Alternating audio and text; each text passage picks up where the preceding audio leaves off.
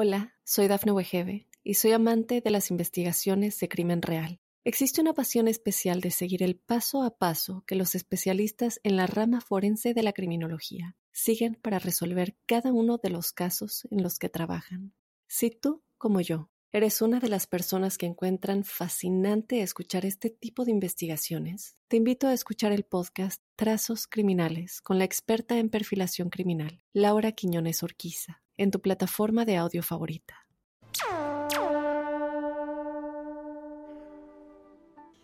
Episodio número 30.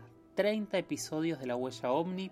La verdad es que yo estoy súper feliz de la repercusión que estamos teniendo, de las preguntas que llegan, de las reflexiones, de los debates que se van generando y que a mí me escriben muchas veces para decirme y para mí es maravilloso. Así que gracias, gracias a todos. Recuerden seguirme en mis redes. En Instagram soy arroba Jorge Luis S oficial.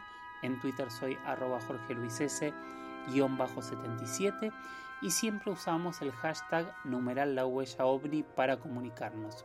Bueno, sin más, sin preámbulos, nos disponemos para un nuevo episodio, el número 30, así que si les parece bien, adelante y comenzamos. Hoy preparé un programa súper interesante porque la verdad que las preguntas que me llegaron me, hicieron, ¿cómo decirlo?, incomodarme, tener que investigar, tener que pensar un poco más, tener que buscar respuestas. Así que en eso estuve trabajando. Como hizo Claudio Coronel, arroba coronel Claudio 1, que puso un mensaje diciendo, Jorge, Podría ser que las piedras energéticas como el cuarzo y otras más como el oro sean importantes para ellos, me imagino que ellos está hablando de extraterrestres, para utilizar como energía para propulsar sus naves o usarlas como combustible, estrellando las energías de estas piedras y otras más. Eh, podría ser. Igualmente, Claudio, primero que nada, debo decir que mi opinión es, yo no aseguro que haya extraterrestres o que haya naves en la Tierra, sí aseguro que los ovnis como tales existen, pero realmente no tenemos idea qué son y en ese punto es donde yo genero el debate. Yo no digo ni que sean extraterrestres ni que no lo sean. Escucho, busco pruebas, he recorrido eh, el mundo en base a eso, encuentro algunos patrones, algunas cuestiones en donde entiendo dónde la gente no me miente, dónde la gente me miente. Igual vamos a plantear de tu hipótesis. Ellos están, ¿podrían utilizar algún tipo de roca para movilizarse como energía? Mi primera pregunta para empezar a investigar, que esto sí realmente tuve que investigarlo un poco, más allá del conocimiento previo que tenía y de que siempre hablan de que el cuarzo es un mineral energético, pero nunca había entendido por qué, así que me puse a investigar un poco. Primero que nada, el cuarzo es una de las piedras más comunes que tenemos en la Tierra. Se forma eh, como parte del granito y son piedras que se utilizan incluso en la construcción. Es parte del granito. El granito es una piedra súper, súper común. Pero tiene una propiedad muy extraña que se llama piezoelectricidad. Esto significa que el cuarzo, em, cuando se unen dos eh, piezas de cuarzo de cierta manera, generan un tipo de voltaje eléctrico o un antivoltaje también según cómo eh, se, compriman eh, estas dos partes. Esto es porque es un cristal, disculpen mi falta de conocimiento, pero es, es un cristal no simétrico y eso genera, de alguna manera, que si hay algún ingeniero entre la audiencia que quiera explicarlo más, sería maravillosa, eso genera cierto voltaje entre estas dos piedras. O sea, hay una posibilidad clara, real, de que el, de que el cuarzo se utilice como energía. Igual no es la única piedra o el único cristal que tiene eh, algún tipo de característica similar. Son varios los cristales eh, no simétricos que poseen las características piezoeléctricas al igual que el cuarzo. O sea, si generan energía, podrían utilizarlo para, para tener una fuerza de inagotable energía, claramente podría ser. Después hay otras piedras que, otros cristales que tienen eh, eh, características sorprendentes, como la piedra galena, que es el mineral más más rico en plomo y más común.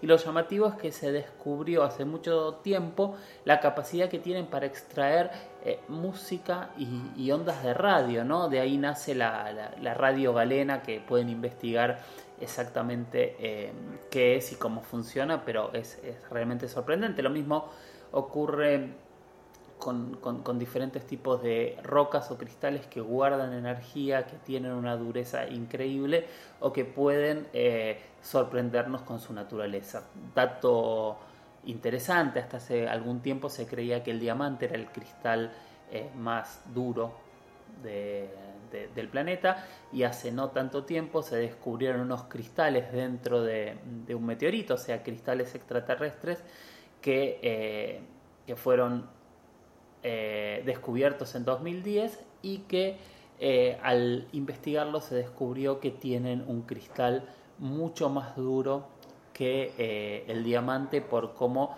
está compuesta la roca. Así que en este momento es interesante saber que la roca o el cristal más duro del mundo es un cristal extraterrestre. Entonces, Claudio, sí, se podrían utilizar piedras para generar una energía que, eh, que no se desgastara. Es casi el mismo concepto de una pila. Habría que tener la tecnología para poder cuantificar ese voltaje eh, de alguna manera que fuese útil y sirviese para movilizar una, nave eh, a tantos cientos de millones de kilómetros, pero sí, es una opción siempre y cuando se tenga la tecnología para extraer la energía que sí generan estas piedras. Mati, Mati Westdorp, eh, arroba M Westdorp 19, nos dice, soy un gran admirador del fenómeno ovni. Ahora mi pregunta es por qué los grises frecuentan tanto nuestro planeta. ¿Por qué tantas abducciones? ¿Qué buscan estos enanos enojones? Eh, Mati, mismo concepto que le decía recién a Claudio. Yo no voy a asegurar que los grises eh, existan y estén en la Tierra porque no lo sé.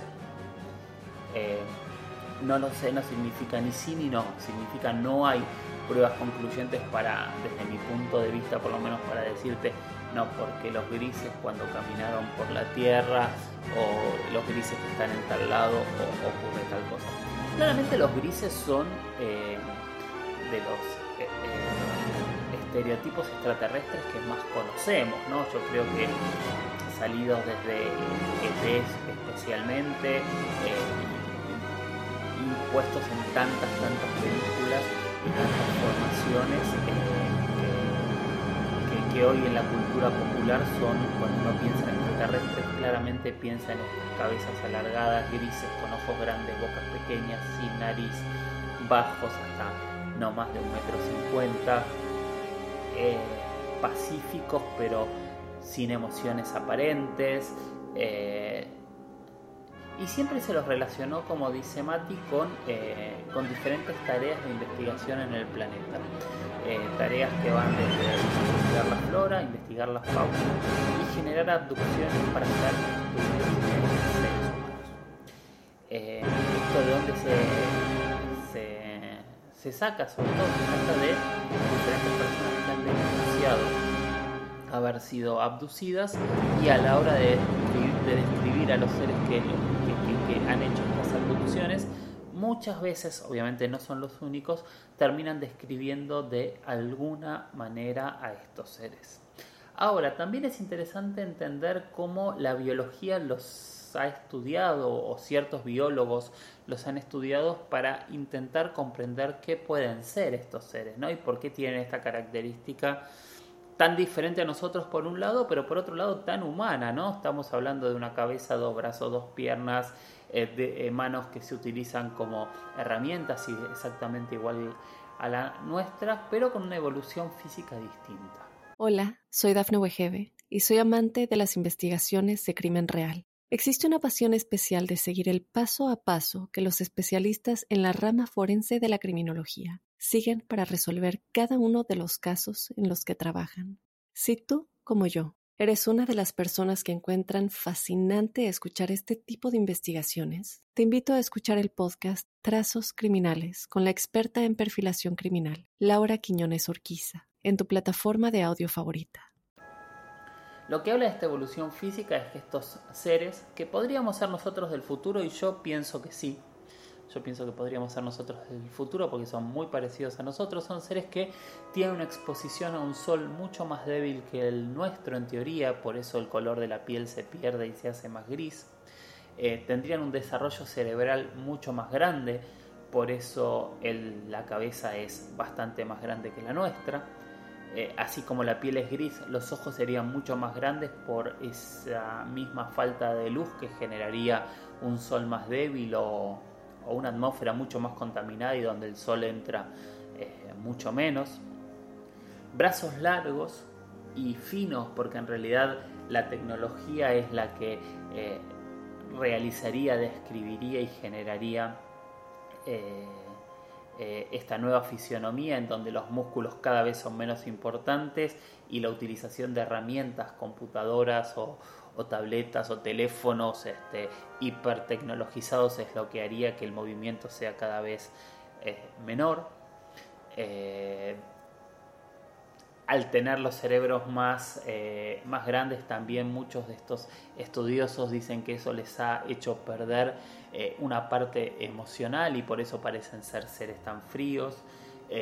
las narices se habrían perdido por la, la, simpleza en, respirar un oxígeno tal vez este, creado artificialmente eh, y todo eso lentamente eh, iría modificándonos. Ahora, una modificación biológica natural llevaría millones de años, o sea, nosotros en perder un, dedo, el dedo pequeño del pie calculan los, los, evolucionistas que podríamos tardar eh, de manera natural varios millones de años en, que esto sucediese, al menos que se generase algún tipo de experimento genético inducido para ir este, llevando a esta evolución. No digo que seamos nosotros, pero para mí es, es una teoría que, que, me encanta y, que me encanta este, indagarla y sé que hay muchos científicos, por ejemplo, se ha hecho un estudio en la Universidad de Oxford para tratar de analizar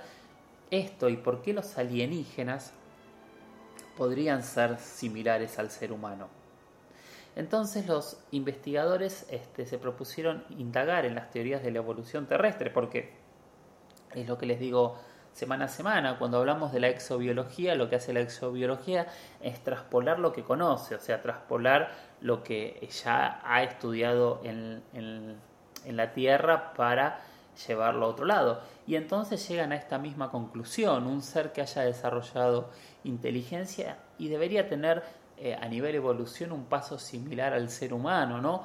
Lograr utilizar herramientas, para lograr utilizar herramientas, ustedes saben que, en el ser humano hubo tres o cuatro pasos fundamentales, es el, el pulgar opuesto, es este, la sobreingestión de proteínas según este, eh, antropólogos eh, y paleontólogos eh, y estudiosos de, la historia tiene que ver con la sobreingestión de, tuétano, de, los huesos del centro de los huesos de los animales. Eso es lo que habría generado un shock proteínico y habría logrado que nuestras neuronas empezasen a funcionar de otra manera. Y esa evolución es la que nos fue llevando lentamente de un ser unicelular a una sociedad compleja y tecnologizada. Entonces, este estudio de Oxford lo que plantea es que seguramente si hay una sociedad tecnologizada en alguna otra parte del universo, debería haber eh, llevado de alguna manera una evolución similar a la nuestra. Por lo menos es una gran posibilidad y es la posibilidad más grande.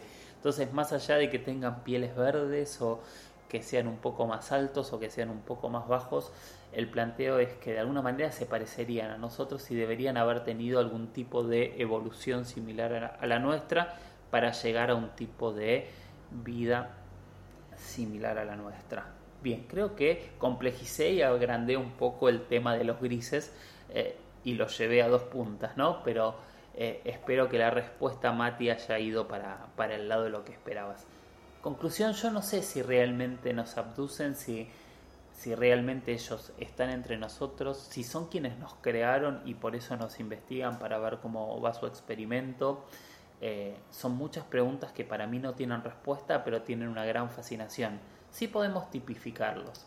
Y el problema de tipificarlos es que muchas veces nuestro cerebro cuando ve algo que no conoce va a esas tipificaciones. Entonces cuando vemos un ser desconocido y claramente cuando pensamos en extraterrestres eh, pensamos en ET porque es el primer extraterrestre que vemos. No pensamos en Mork, por ejemplo, o en seres humanos disfrazados de extraterrestres. Primero pensamos en ET y después pensamos en reptiles. Esto es, eh, si hacemos una encuesta van a ver que, que son los dos puntos que primero pensamos. No necesariamente es la realidad, pero es lo que la cultura también nos condiciona a creer. Si es verdad o mentira lo que dice la cultura, no lo sabemos, pero claramente la cultura nos condiciona a, que sea de esta manera, sin dudas. Bien, seguimos en la huella ovni, sigo siendo Jorge Luis Zuckdorf, siguen encontrándome en mis redes, en Instagram como arroba Jorge Luis con doble S oficial, Jorge Luis con doble S oficial, Jorge Luis, no Jorge Luis con doble S todo escrito, y en Twitter como arroba Jorge Luis, también con doble S, guion bajo 77. Jorge Luis con doble S también, guion bajo 77. Nos comunicamos con el hashtag numeral la huella ovni y ahí preguntas, conclusiones, debates, imágenes, planteos y experiencias. Me faltan experiencias, quiero escuchar sus experiencias en este programa. Bien, vamos a seguir con preguntas y respuestas. Vamos a arrancar con la segunda tanda. Eh, y vamos a empezar con nuestro amigo Gustavo Villalba, que mandó una pregunta muy concreta, muy breve y que es a desarrollar. Él puso Omnipuerto las ovejas. Bueno, como muchos de ustedes saben, eh, yo tengo una sección también en Radio Metro, en el programa Su Atención por favor, que se llama, ¿cómo se llamaba hasta esta semana mi Instagram?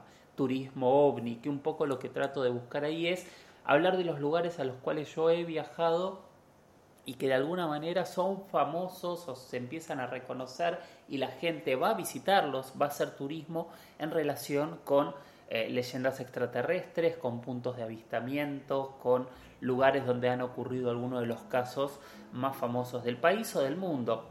Tenemos desde Roswell en Nuevo México, el desierto del Nevada en Estados Unidos, Varginha en Brasil, Isla Colares en Brasil, eh, eh, la Peña de Huayca en, Colombia, eh, Villa de Leiva, que hablamos también hace poquito también en Colombia, el lago Titicaca, podemos hablar también de Machu Picchu, podemos hablar de las pirámides de Teotihuacán, las pirámides de Giza, las ciudades mayas como Palenque, no sé, hay cientos y cientos de miles de lugares donde hay una gran cantidad de gente que va a estos lugares a buscar o tratar de tener experiencias con objetos voladores no identificados o a ver los lugares donde ocurrieron algunos de los casos más famosos.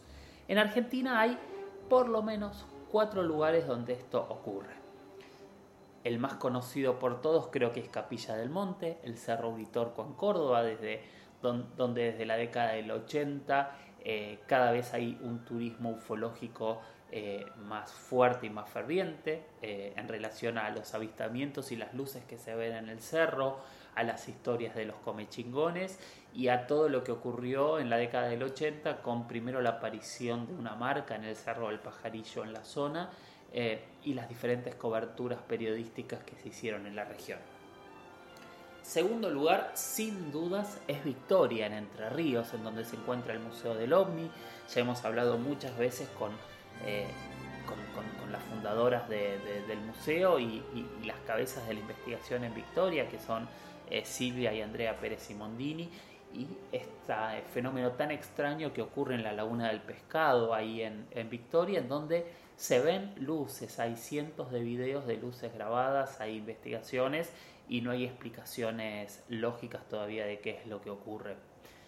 Tercer lugar, eh, sin duda es Salta, ¿no? Que también ya hablamos de Salta, hablamos de, ese omnipuerto hecho por, por un suizo en Cachi y que cada vez hay más avistamientos en esta zona y mucha gente que va hasta Cachi para conocer el famoso omnipuerto. Hola, soy Dafne Wegebe y soy amante de las investigaciones de crimen real. Existe una pasión especial de seguir el paso a paso que los especialistas en la rama forense de la criminología siguen para resolver cada uno de los casos en los que trabajan. Si tú, como yo, ¿Eres una de las personas que encuentran fascinante escuchar este tipo de investigaciones? Te invito a escuchar el podcast Trazos Criminales con la experta en perfilación criminal, Laura Quiñones Orquiza, en tu plataforma de audio favorita. Bien, nuestro cuarto lugar es Neuquén.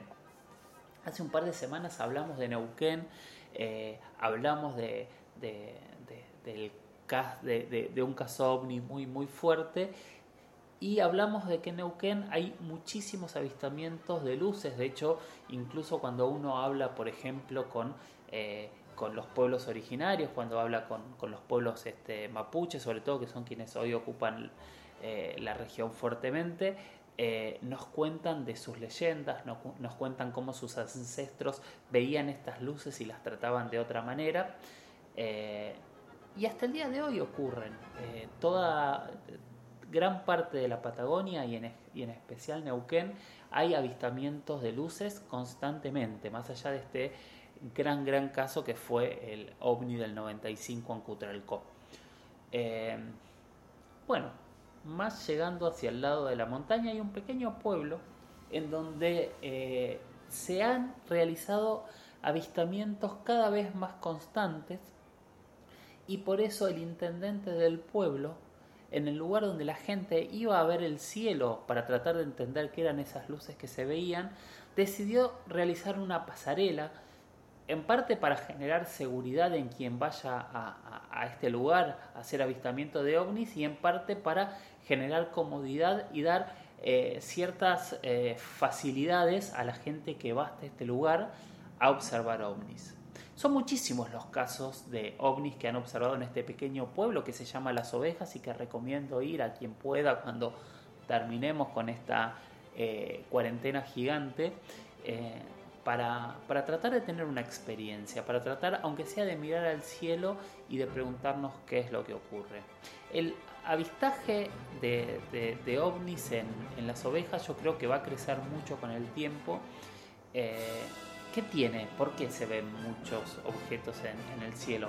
Bueno, por un lado es una zona montañosa, es una zona con poca contaminación visual y, es una zona donde ya se han detectado que es lo que se llama puntos calientes. Muchas veces es muy difícil definir si el punto caliente es porque realmente ocurre mucho fenómeno en ese lugar o simplemente como la gente mira el cielo porque han ocurrido, ve más cosas. Nunca sabemos qué va a ser. Primero es casi hablar del huevo y de la gallina pero sí sabemos que en, el, en las ovejas hay una pasarela. No es un omnipuerto como el de Cachi, no es un lugar para que supuestamente aterrice alguien como eh, aseveró el constructor del, del, omnipuerto de Cachi, sino esto es una pasarela, es un lugar donde eh, los locales y los turistas se dirigen hasta ese lugar para observar un punto donde se ven luces constantemente. Es un una pasarela de avistajes ovnis, que es maravilloso y realmente es un lugar increíble. Bueno, siguiente pregunta, Lucas Riff, que siempre hace preguntas difíciles, así que ya estoy teniendo miedo mientras empiezo a leer, nos pregunta, no sé si ya lo hablaste, pero ¿qué opinas de los avistamientos que se dan en la localidad de Punta Indio, en la provincia de Buenos Aires, en Argentina? Cerca de donde se unen las aguas del río con el mar. ¿La energía de allí posibilita ese fenómeno?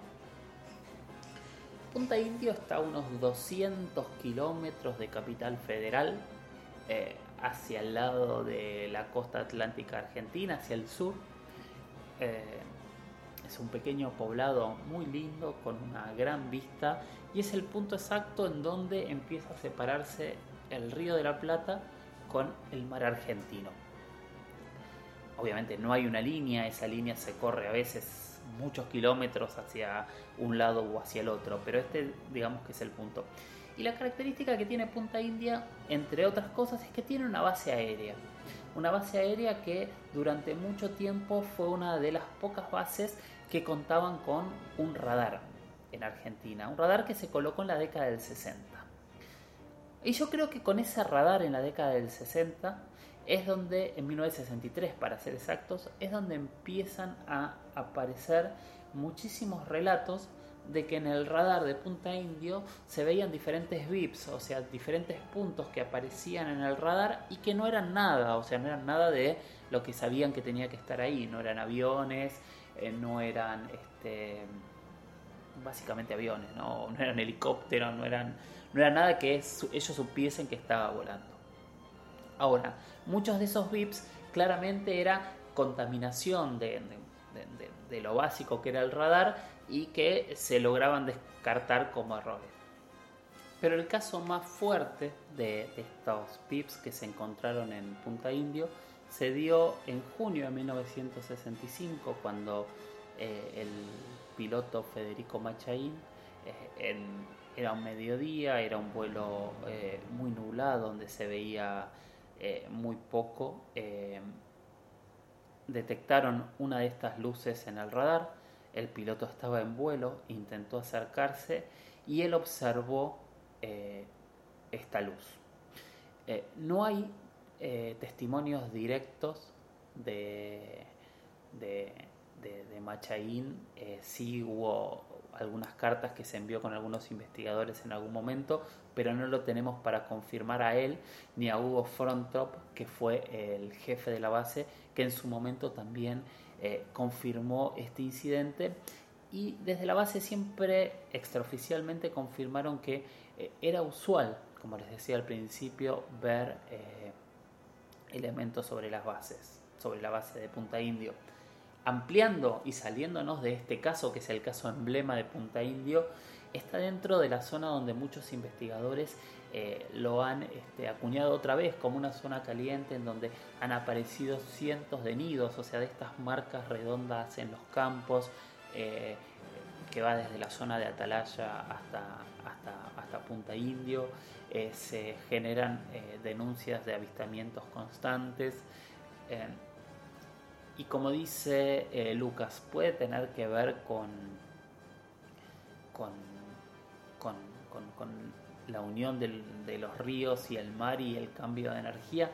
No sé si tiene que ver con eso. Sí, el otro día estábamos hablando con unos amigos en, en, un programa que hacemos en YouTube, que es una, una mesa redonda con Johanan Díaz y con Lourdes Gómez, eh, justamente estábamos hablando de eso, de eh, que hay muchos, muchos avistamientos relacionados con el agua, no solo de OSNIs, de objetos submarinos no identificados y de estos relatos de objetos que salen de abajo del agua o incluso objetos que pescadores han visto muy, muy luminosos que pasan eh, sumergidos por debajo del agua sino que también se encuentran muchos objetos voladores sobre el agua, sobre el mar, sobre el lago, sobre ríos.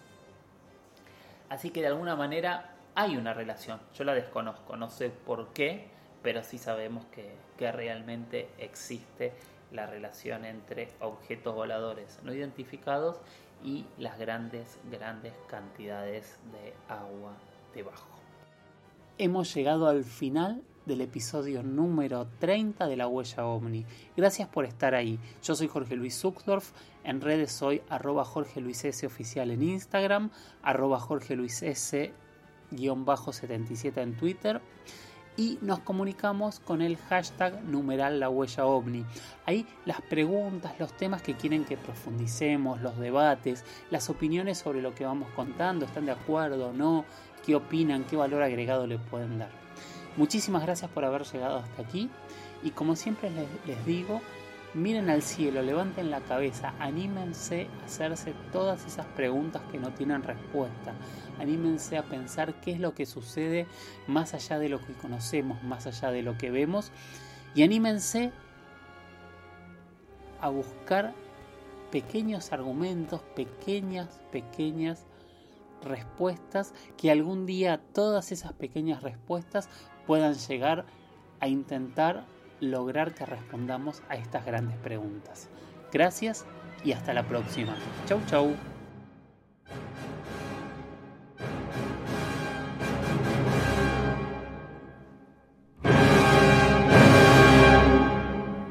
Hola, soy Dafne Wegebe y soy amante de las investigaciones de crimen real. Existe una pasión especial de seguir el paso a paso que los especialistas en la rama forense de la criminología siguen para resolver cada uno de los casos en los que trabajan. Si tú, como yo, eres una de las personas que encuentran fascinante escuchar este tipo de investigaciones, te invito a escuchar el podcast Trazos Criminales con la experta en perfilación criminal, Laura Quiñones Orquiza, en tu plataforma de audio favorita.